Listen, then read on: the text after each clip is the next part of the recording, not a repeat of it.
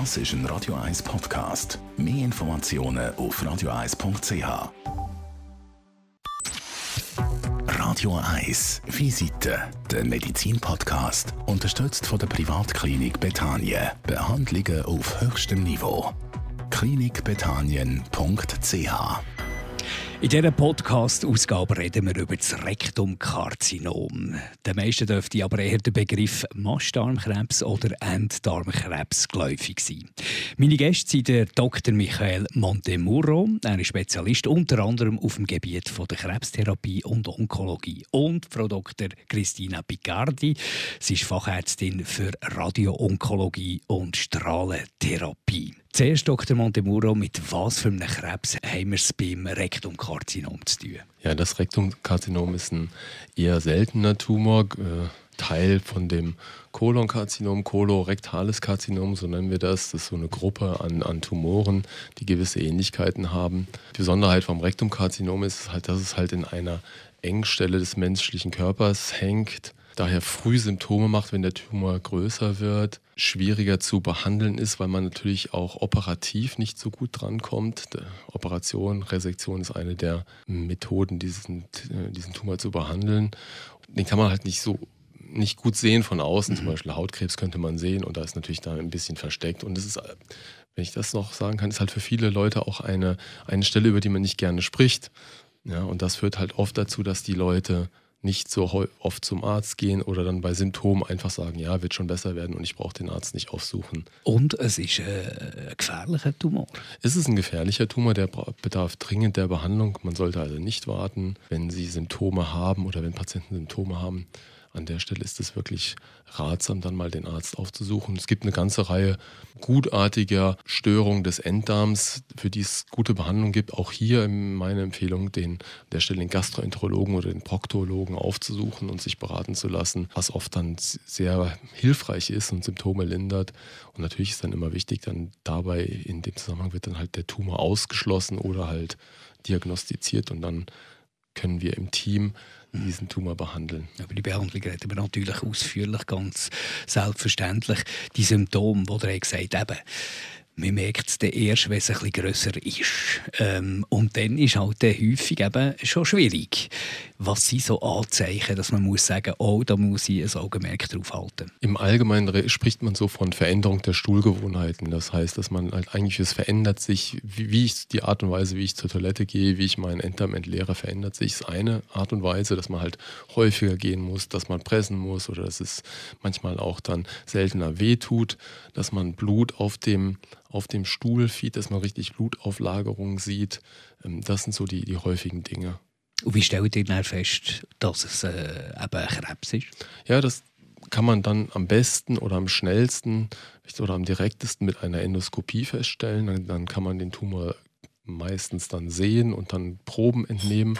Und die Gewebsprobe, die ist dann das, was dann das Vorliegen des Tumors wirklich sozusagen schwarz auf weiß bestätigt. Man hört von anderen Krebsarten viel mehr. Es ist viel mehr das Thema. Das ist nicht so ein grosses Thema. Ist das darum, weil es nicht so häufig vorkommt? Nein, das Rektumkarzinom ist insgesamt und das kolorektale Karzinom sind sehr häufige Tumoren und wir reden viel, viel zu wenig drüber, mhm. ähm, kann das nur unterstreichen. Und auch die Kampagnen der Vorsorge, das ist halt also an der Stelle die Darmspielung, werden leider viel zu wenig genutzt. Kann ich auch jetzt, nutze das mal, das zu appellieren, bitte nutzen Sie die Angebote zur Darmkrebsvorsorge. Das ist wirklich eine super, super Sache. Vorbereitung ist nicht das einfachste der Welt, aber in, es hat eigentlich im Wesentlichen für den Patienten kein Risiko, das zu machen oder minimales Risiko und der Gewinn ist erheblich. Man kann definitiv Leben retten, müssen, ja.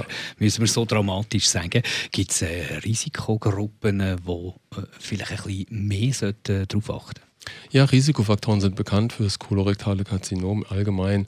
Das ist halt äh, die, die gängigen äh, Killer, Rauchen, Alkohol. Heutzutage kommt dazu Übergewicht, sich nicht bewegen, also fehlende körperliche Aktivität.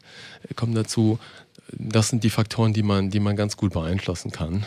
Und dann sind andere Faktoren, die, die, die, halt, die man halt mit sich bringt, hat man genetische Risikofaktoren ähm, und dergleichen. Das kann man halt nur, nur nicht beeinflussen. Daher ja, muss, man, muss man dann zur Kenntnis nehmen. Ich habe mich äh, vor dieser Sendung ein bisschen auf der Redaktion, äh, was sich die Leute darunter vorstellen, wenn man das muss behandeln muss, so eine, so eine Krebsart. Und da ist immer gekommen, es wird wahnsinnig kompliziert. Künstlicher Darmausgang ist irgendwie gekommen, äh, muss man da machen, operieren ist immer gekommen. Aber, äh, Frau Dr. Bigardi, es gibt eben eine völlig andere Methode, wo man nie daran denkt. Und so ein Strahlengerät, ich sage es sehr salopp und sehr aus Patientensicht, so ein Strahlengerät, da gibt es ganz wenig auf der Welt. Da hat man im Vorgespräch gesagt, nur zwölf gibt es auf der Welt und eins davon steht in der Betania Privatklinik. Was hat es mit dieser Strahlentherapie auf sich?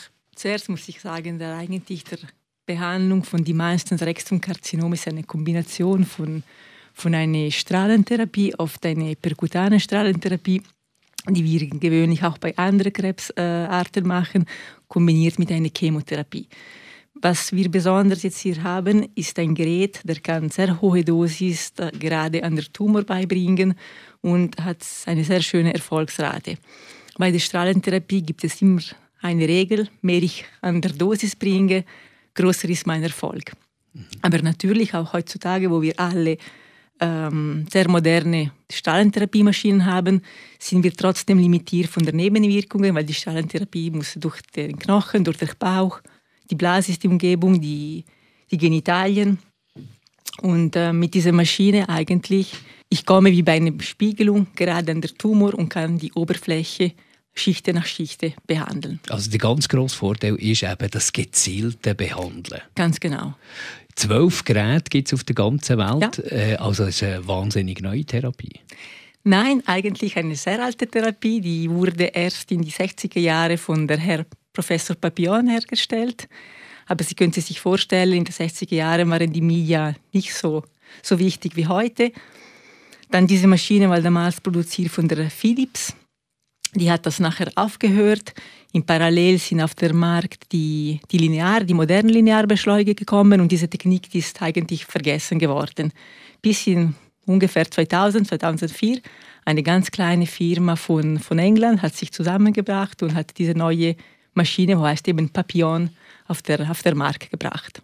Also das Wissen ist in dem Fall in der Zwischenzeit vergessen gegangen und muss jetzt wieder belebt werden. Ganz genau. Ich selber habe es gelernt von den älteren Kollegen, die sind ungefähr zwischen 75 und 80 Jahren und ich habe die Chance, die Leute kennenzulernen und von ihnen die Technik zu lernen und zu praktizieren. Was ist denn, kann man da irgendwie, kann man das messen, wie viel mehr Erfolg das, das Ganze hat, seit dass man das kombiniert mit dieser Strahlentherapie? Ja, das ist jetzt heutzutage sehr interessant, weil wir gehen immer mehr, wenn möglich ist, in der Richtung nicht zu operieren, wegen die Nebenwirkungen, was Sie vorher gerade gesagt haben, Schwierigkeiten bei, bei Darmtätigkeit oder ein definitives Kunstdarm. Und deswegen probieren wir, wenn möglich, nicht zu operieren. Und wir kennen schon jetzt das seit 20 Jahren, aber wir sehen, dass trotzdem die Behandlung mit Chemotherapie und mit perkutaner Strahlentherapie eine gute Behandlung ist. Wir haben trotzdem ein ähm, Rückfall, ein Rezidivrisiko von ungefähr 30 bis 35 Prozent. Wenn wir diese Maschine dazu noch bringen, Papillontherapie noch dazu bringen, sinkt die Rezidivrate von 30 Prozent auf ungefähr 10 Prozent. Also äh, erheblich. Erheblich. erheblich. Ja. Und trotzdem, ihr habt selber erwähnt, es ist ganz wichtig, dass die Kombination stattfindet. Wie muss man sich eure Zusammenarbeit äh, vorstellen, Dr. Montemurro? Wie wird da abgewägt, wie dass man jetzt vorgeht? Ja, wir sitzen immer mit einem Kollegium zusammen. Das ist zusammengesetzt aus, dem, aus einem Radiologen, der uns ein Kernspin, die Bilder des Kernspin liefert. Wir sitzen zusammen mit einem Chirurgen, der in der Rektum, in der Rektalchirurgie erfahren ist. Wir haben eine äh, Strahlentherapeuten, Strahlenonkologen dabei, an der Stelle jetzt dann Dr. Picardi und wir von der medizinischen Onkologie, wir sitzen zusammen, plus Gastroenterologen ähm, sodass wir dann ein Team haben. Und dann schauen wir uns jeden Fall individuell an. Man muss halt dann gucken, wie groß ist der Tumor, sind Lymphknoten vorhanden, wo sitzt der Tumor, wie alt ist der Patient, wie fit ist der Patient.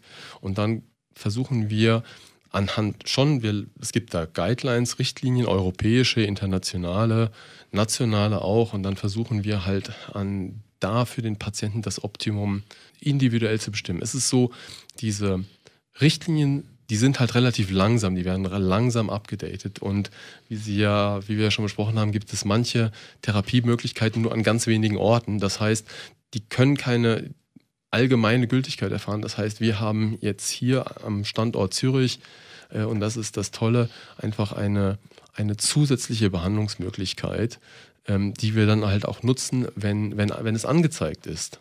Einfach um ähm, nicht nur das, das, was wir das onkologische Ergebnis nennen, das heißt, wie lange lebt der Patient, kommt der Tumor wieder, das ist ja ein Ziel, der Patient will ja leben, aber das andere Ziel ist natürlich auch, dass der eine super Funktion hat, dass der eine super Lebensqualität mhm. hat. Und diese beiden Dinge versuchen wir äh, zusammenzubringen.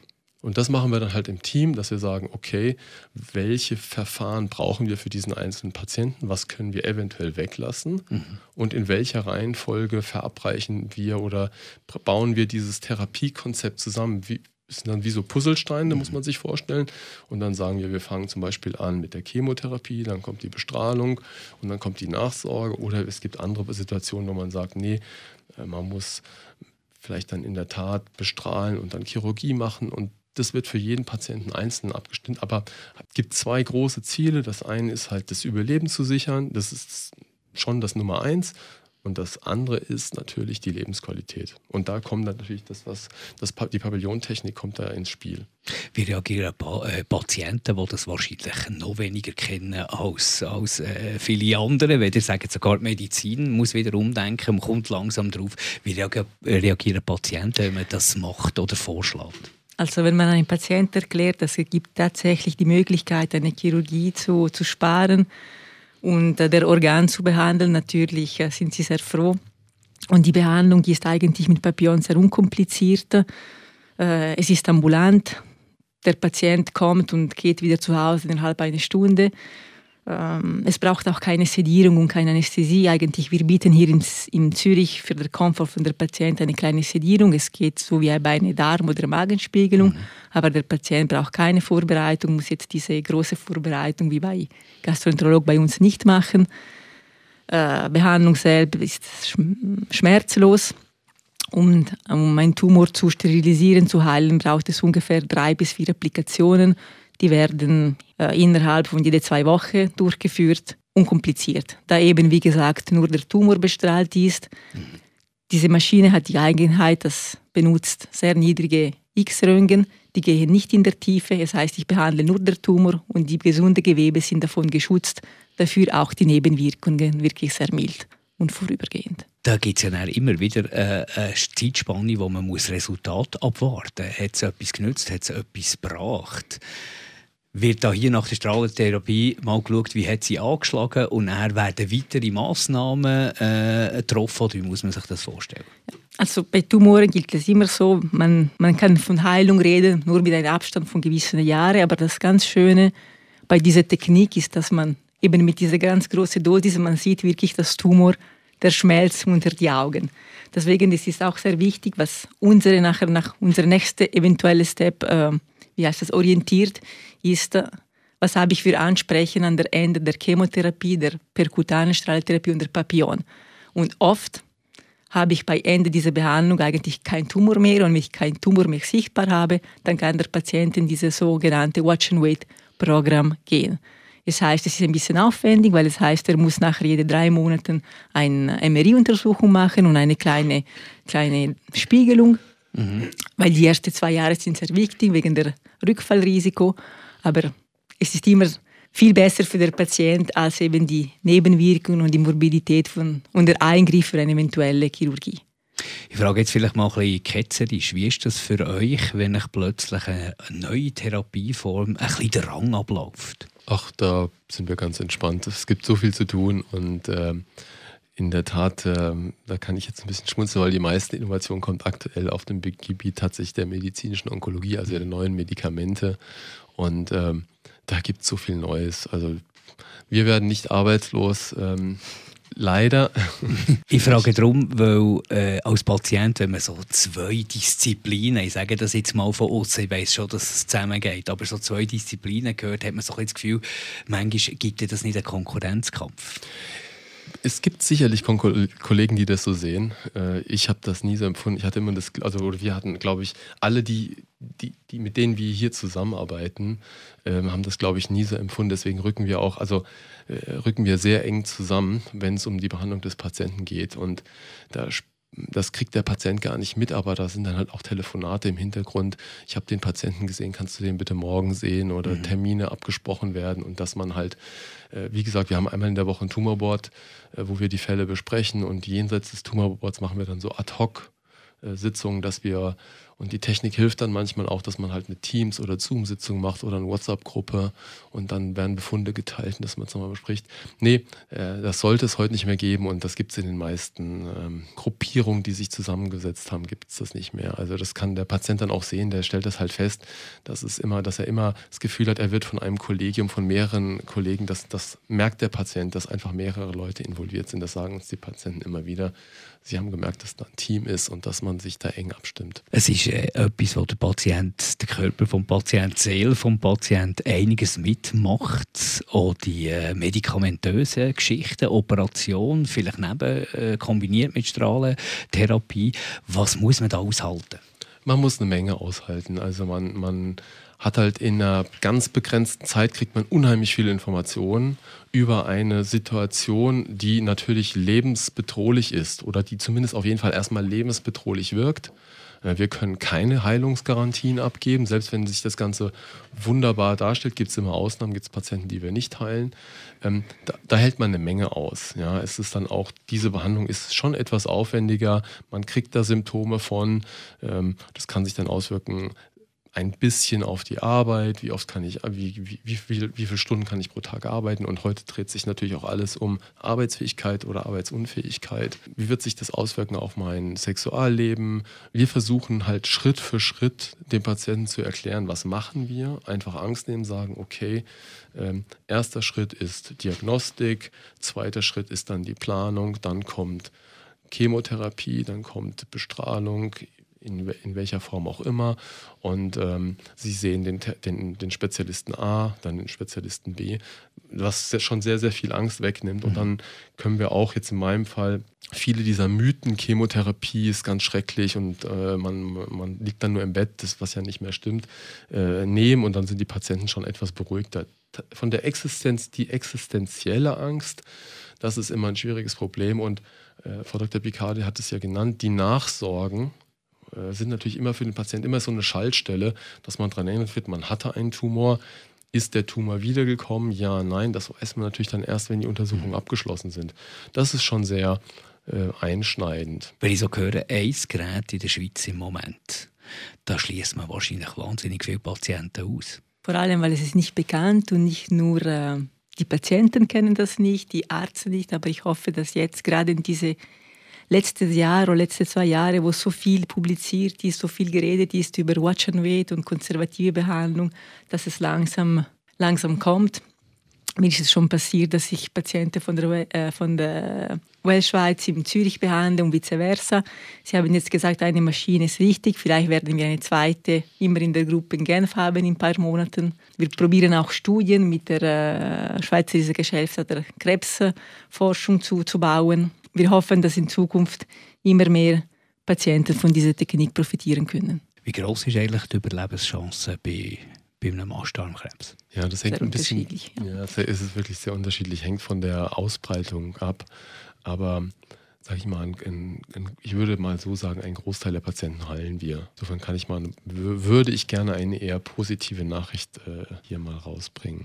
Also wir haben gehört und nehmen sicher mal mit ähm, ganz wichtig Vorsorgeuntersuchung. Unbedingt. Dass man auf seinen Körper lässt und das Ganze anschaut. Äh, es ist häufiger, als man, als man darüber redet, eben, weil es vielleicht ein bisschen eine Tabuzone ist, wo man nicht darüber redet.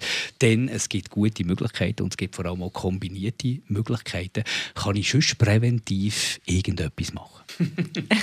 ich sage es immer, wir sagen es immer allen Patienten, rauchen Sie nicht, trinken Sie keinen Alkohol, bleiben Sie super fit, 30 Minuten körperliche Aktivität pro Tag, ernähren sich gesund.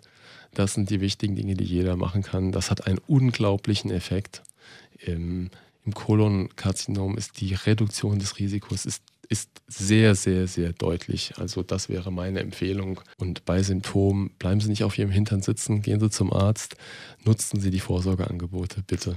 Vorsorgeangebote gibt es auch immer äh, unterschiedliche Thesen ab 50, vorher, später. Was ist richtig? Ich denke, die Empfehlungen der Schweizer Gesellschaften sind, sind wirklich fantastisch, auch europaweit. Das würde ich so machen, so umsetzen. Und wenn Sie Symptome haben, dann fällt das eh raus. Mhm. Dann macht man Endoskopien und schaut nach.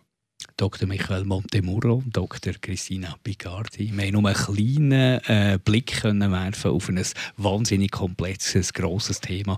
Aber ich glaube, wir haben ein paar wertvolle Informationen können weitergeben Und sonst gibt es ja Informationsmöglichkeiten, wo man sich über euch und eure Tätigkeit kann informieren kann. Merci vielmals, seid ihr Gast gewesen. Vielen Dank. Radio 1 Visite, der Medizin-Podcast, unterstützt von der Privatklinik Bethanien. Das ist ein Radio 1 Podcast. Mehr Informationen auf radio1.ch.